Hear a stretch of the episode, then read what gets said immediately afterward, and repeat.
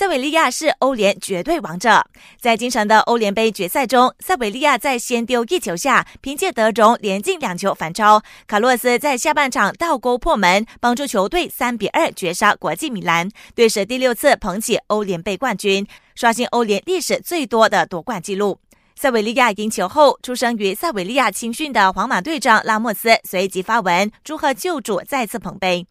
想要观看更多更精彩的体坛动态，尽在 Astro。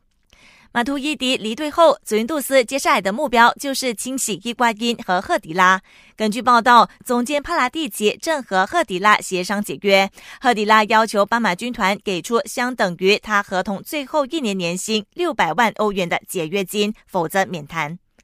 热刺前锋哈利凯恩趁着球队放假和家人出国度假，鉴于他回国后需要接受十四天的隔离，预料将错过球队部分季前备战。